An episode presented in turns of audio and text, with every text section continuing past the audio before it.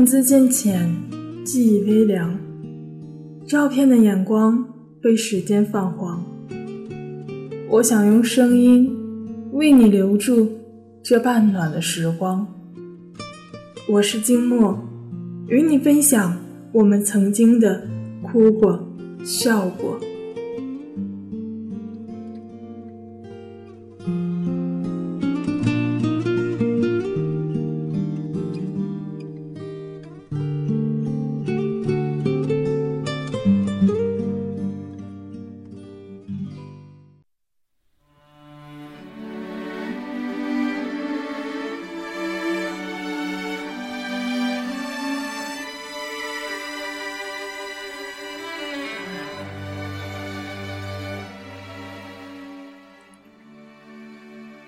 有一段时间，我为找不到爱情故事而苦恼。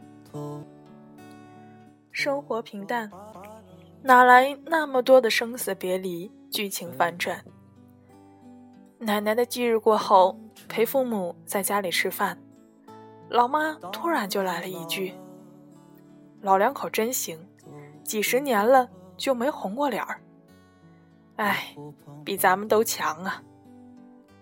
老爸笑笑，要说咱爸咱妈都是两个驴脾气，你说也怪，凑一起怎么就不吵呢？对呀，现成的好故事不就在眼前摆着呢吗？我还到处瞎寻吗？下面就为大家讲一讲爷爷和奶奶的故事吧。你虔诚的灵魂你苍老的脸上的皱纹。当你老了，奶奶十五岁和爷爷结婚，爷爷那时已经二十五岁了，比奶奶整整大了十岁。据说爷爷是逃荒逃到了奶奶的家乡，路上和哥哥走散了。那时候。是奶奶的故乡，地方的人收留了他。或许奶奶一家对爷爷格外厚待。爷爷二十五岁，已经在码头工作，可以独立，家里便把奶奶许配给了爷爷。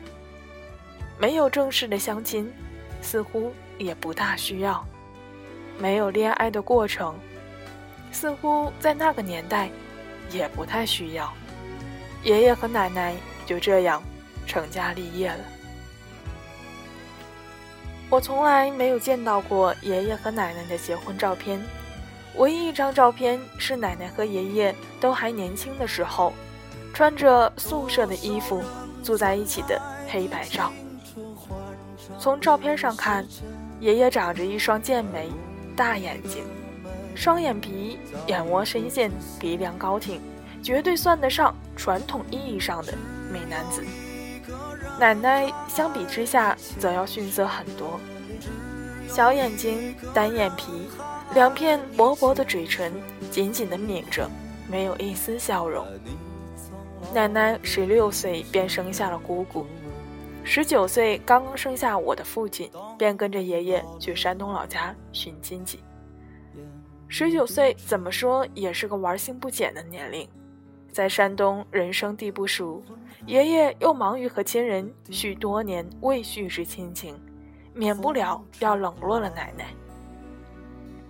奶奶倒也不吵不闹，自找乐子。她看山东老爷们儿抽烟好玩，便领了爷爷家一大批年龄相仿的姐妹们偷偷学抽烟。一包烟，大家一起抽，越抽越来劲。有一天，奶奶不干了，说。以后你们自己买烟吧，这一包还不够我自己抽的呢。从山东回来，奶奶好山好水好风景一概没记住，就只学会了抽烟，从此烟不离手。奇怪的是，爷爷从来也没有反对过奶奶抽烟，不过在我的记忆中，他倒是也没给奶奶买过烟。于是，打从我出生开始。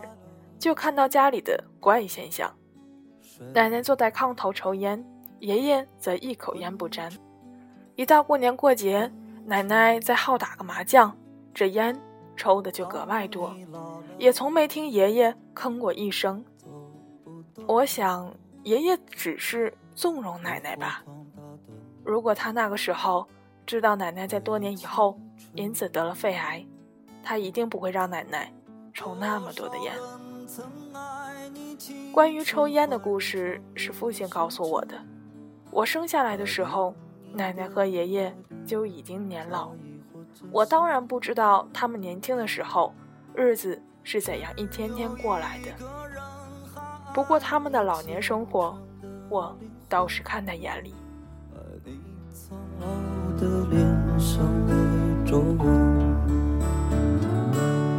当你老了，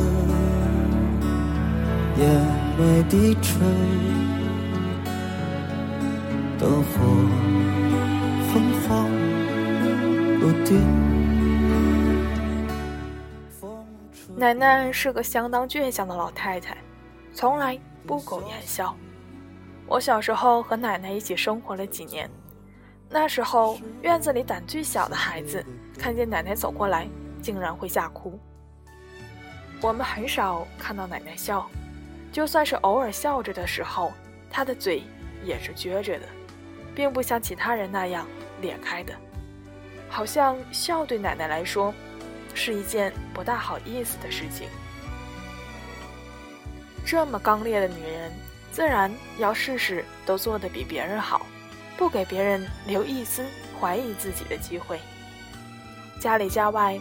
奶奶几乎扮演着只手遮天的角色，看到那些羸弱、手不能扛、肩不能提的女人，她也总会嘲笑道：“还能干点什么？”我不得不佩服她，七十岁的时候还能单手端起家里盛满水的洗菜盆。她说话也是极尽刻薄，很少口中不带脏字，常常看到奶奶就是掐着腰。抽着烟嘛，你奶奶个腿儿的！后来我弟指着我奶奶哈哈大笑：“奶，你是骂你自己呢吗？”我奶奶一气之下便把他关进了厕所。那天可是国庆节，全家老小齐聚，没有一个人敢放我弟弟出来。这么个泼辣的女人，在爷爷面前却完全不一样。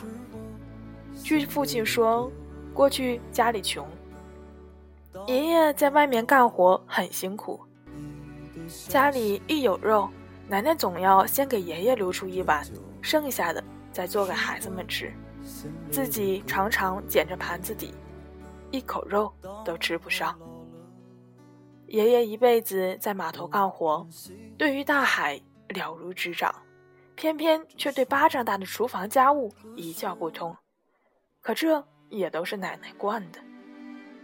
爷爷从来没有踏进过厨房一步，连一颗蒜头都没剥过。奶奶的思想可以说还是比较守旧的。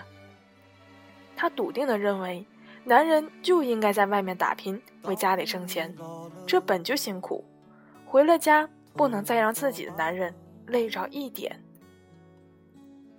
不仅如此。他也不让我们这些孩子们进厨房，他的理论是：以后有你们进的时候，着什么急？是孩子就得好好玩，这才是首要任务。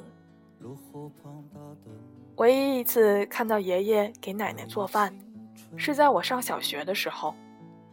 放寒假在奶奶家住，元宵节刚过，爷爷那个时候还在码头看门倒班。大清早的下班回来，神秘兮兮的拿出一个饭盒，打开一看，里面摆满了一个个小黑煤球。我和弟弟笑得前仰后合，这元宵都烤成煤球了，怎么吃啊？我们讥笑着爷爷。奶奶说：“你们个娃娃懂什么？我胃不好，不能吃黏的。爷爷知道我馋元宵，特意烤硬了，不粘了，才给我吃的。”我们这才意识到，元宵节那天，奶奶一个元宵都没有吃。那一天早晨，爷爷小心翼翼地挑选着烤的还不错的元宵，放在奶奶嘴里，奶奶使劲咬着，认真的吃。有几个元宵咬不动了，爷爷帮奶奶咬开了，咬成一小块块，再放进奶奶嘴里。然而造化弄人，谁也没有想到，天天召唤胃疼的奶奶平安无事，爷爷却在不久之后得了胃癌，受尽了病痛的折磨。在爷爷没有生病的那几年，家里是孩子们的天堂。用奶奶的话说：“你爷爷天生就爱嘚瑟。”用老顽童形容他一点儿都不为过。爷爷可以用废木料按照比例制作出可以在手掌里把玩的渔船，并配有螺旋桨。每到过年的时候，爷爷也会张罗一阳台的鞭炮和烟花。别人家放鞭都是用一根长杆叼着，我们家的是爷爷站在阳台上，利用滑轮原理制作四五个长杆，架在阳台。每当十二点的钟声一敲，我们家的鞭炮就能一直不停的放到天亮。那个时候的烟火常有不过关产品，魔术弹从后屁股窜出来是常有的事。为了安全起见，爷爷在单位焊了几个钢管，把魔术弹插进钢管燃烧，百分百安全。家里的男人好客。爱折腾事儿，家里的女人必然受累。爷爷动辄呼朋唤友，就是和自己的儿子也能煮酒论英雄。忙里忙外的自然是奶奶，但是奶奶从来没有因为爷爷嘚瑟爱揽事儿说过一个不字。每当家里来客，奶奶必定是把家里最好的酒菜拿拿出来尽力招待。等到大家酒足饭饱，已至深夜，再一一收拾妥当。赶上自己特别累的时候，家里别管多吵多闹，奶奶把烟灰缸往地板上一扣，枕着就能睡，也是神仙了。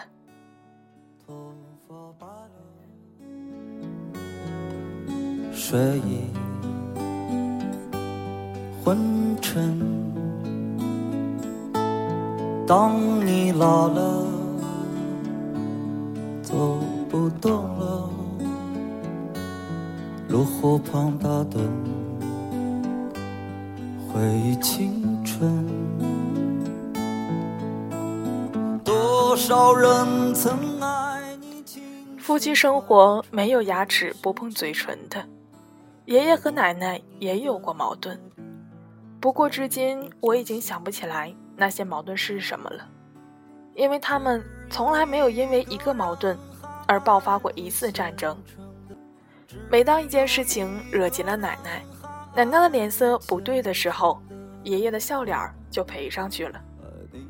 而每当爷爷嗷一嗓子出来的时候，奶奶也立刻灰溜溜的伺候着爷爷。两个急性子的人碰到一起，愣是谁也急不起来了。爷爷重病的那几年，没少受罪。再和善的人，也被疼痛和不能进食的饥饿折磨成了疯子。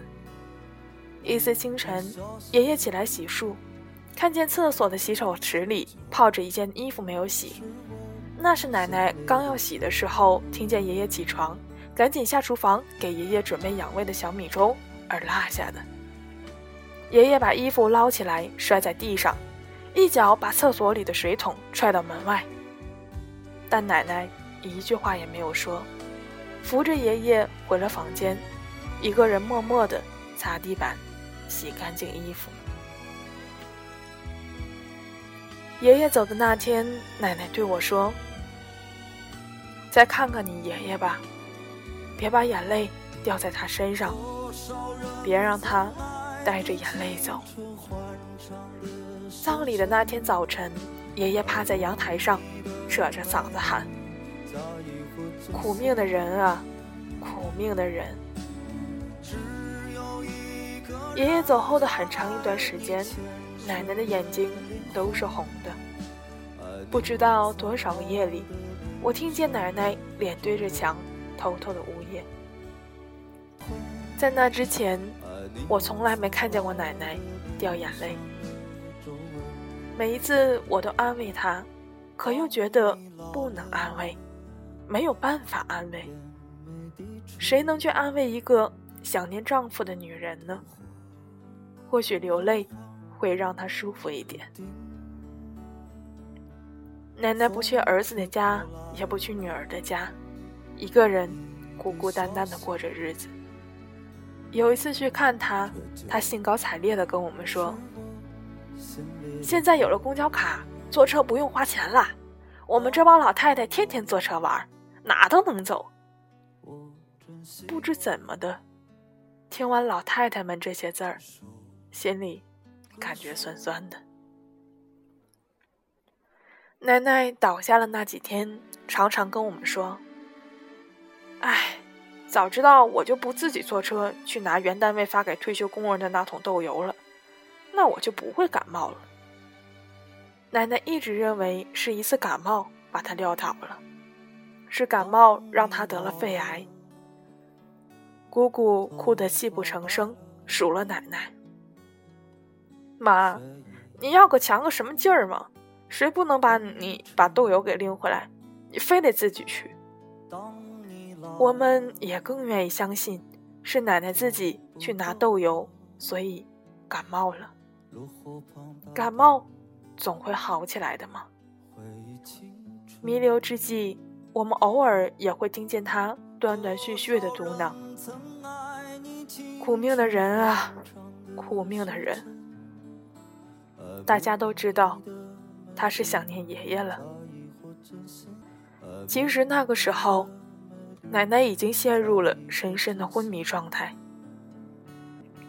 汤米都不能进，一个字都无法与人交流，却还是记挂着爷爷。奶奶和爷爷葬在了一起。在农村，虽然每次扫墓都非常的麻烦，但我们做晚辈的尊重了老人的意愿，因为那里是他们相遇的地方。风吹过来，你的消息，这就是我。心里的歌。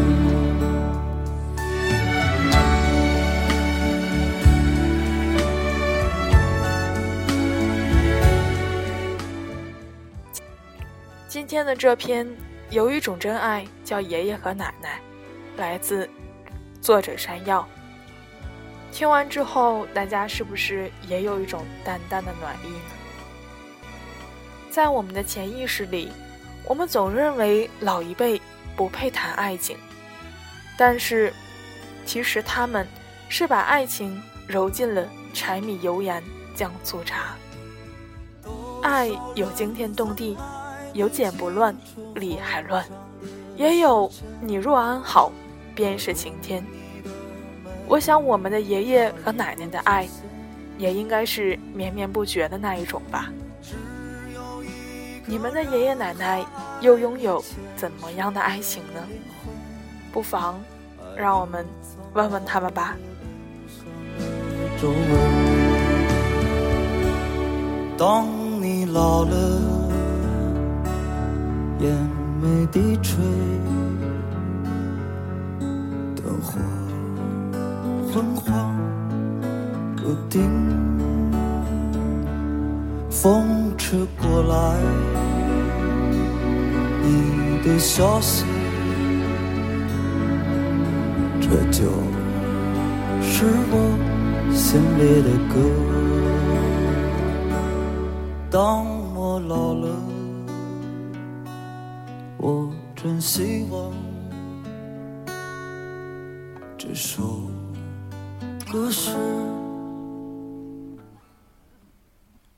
唱给你的。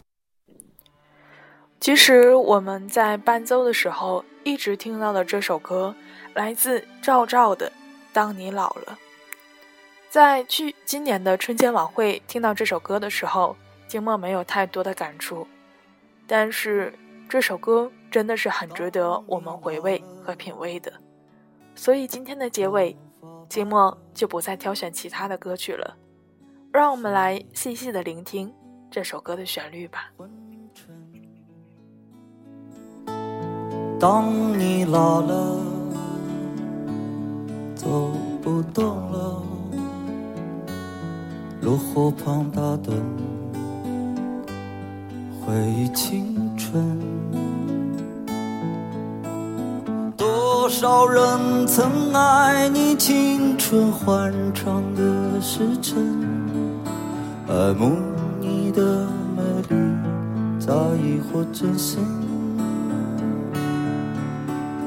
只有一个人还爱你虔诚的灵魂，爱你苍老的脸上的当你老了，眼眉低垂，灯火昏黄不定。风吹过来，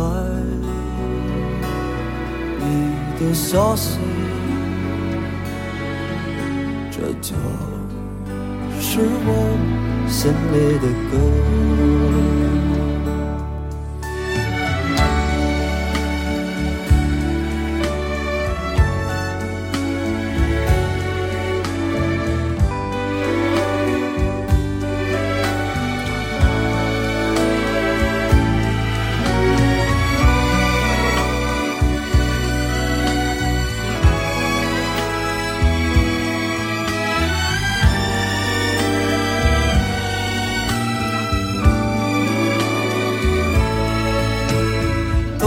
多少人曾爱你青春欢畅的时辰，爱慕你的美丽，假意或真心。